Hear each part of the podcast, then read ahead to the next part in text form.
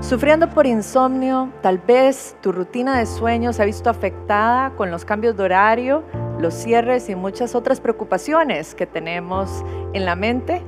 El día de hoy hemos preparado tres tips para ayudarte a mejorar tu rutina de sueño. ¿Rutina de sueño? Sí, así como lo estás escuchando. Tal vez si te preguntara si tienes una rutina de mañana, me dirías, sí, me levanto, me lavo los dientes, voy a hacer ejercicio. Y si hablamos de la rutina de sueño, tal vez hay un silencio largo, no, termino de trabajar, me meto a la cama y ya está. Pues el día de hoy te traemos justamente unos tips para que empieces a observar qué es lo que está pasando, cómo estás preparando ese cierre de día, que es literalmente también la invitación a poner la intención para la apertura del día siguiente. El sueño es algo tan importante que muchas veces no le damos la importancia. El sueño está directamente relacionado con nuestra creatividad, con nuestra productividad y definitivamente con nuestro bienestar. El sueño es el reflejo directo de nuestro estado de ánimo. Entonces, si empezamos a realmente observar cómo cuidamos nuestra rutina de sueño, nos podemos dar cuenta que tal vez la tenemos un poco descuidada. Pero no hay problema, porque con estas soluciones vas a empezar a notar cambios muy pronto.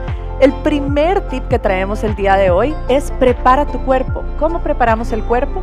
Muy sencillo. Hay una posición de yoga que se llama Tadasana o posición de mañana, montaña, que consiste en llevar las manos al lado del cuerpo, estirar los dedos, llevar los hombros hacia arriba y hacia atrás y hacer una respiración en forma de O.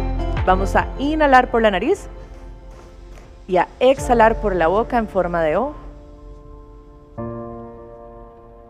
Puedes hacer varias rondas de este tipo de respiración y lo que estás haciendo es decirle a tu cuerpo que estás listo para descansar, para bajar las revoluciones. También al hacer este movimiento de llevar las palmas hacia adelante, estamos que abriendo el pecho, abriendo el corazón y también ayudando a nuestra respiración a que se expanda. ¿Por qué? Porque pasamos muchas veces en teletrabajo o estudiando en esta postura cerrando toda esta área. Entonces, antes de ir a dormir, procuremos abrirnos para recibir el descanso. Lo segundo y muy importante es presta atención a tu habitación. ¿Qué elementos hay? ¿Cómo está la iluminación? ¿Qué sonidos hay? Pero más importante, realmente, ¿cómo te estás preparando para cerrar tu día y meterte a la cama?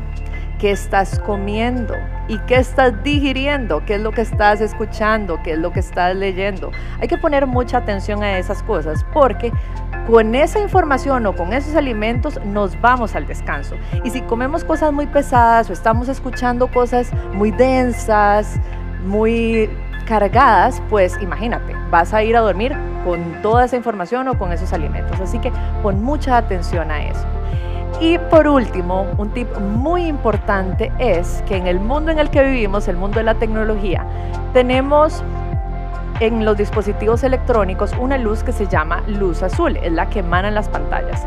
Y esa luz es una luz que perjudica la secreción de melatonina. Investigadores de la Universidad de Harvard hicieron una gran investigación y se dieron cuenta que la melatonina literalmente empieza a reducirse cuando estamos expuestos a luz azul antes de ir a dormir. La recomendación es que dos horas antes guardes tus dispositivos electrónicos lejos de la habitación. Si esto es muy difícil porque tienes que trabajar esta tarde o estás estudiando, no hay problema. Puedes buscar anteojos que tengan el filtro de luz azul como estos o puedes también bajar el filtro de eliminar luz azul o modo oscuro en tu celular. Esperamos que estos tips sean de tu agrado, que te sirvan muchísimo en estos tiempos en los que tenemos que cuidarnos más que nunca y tenemos que quedarnos en casa.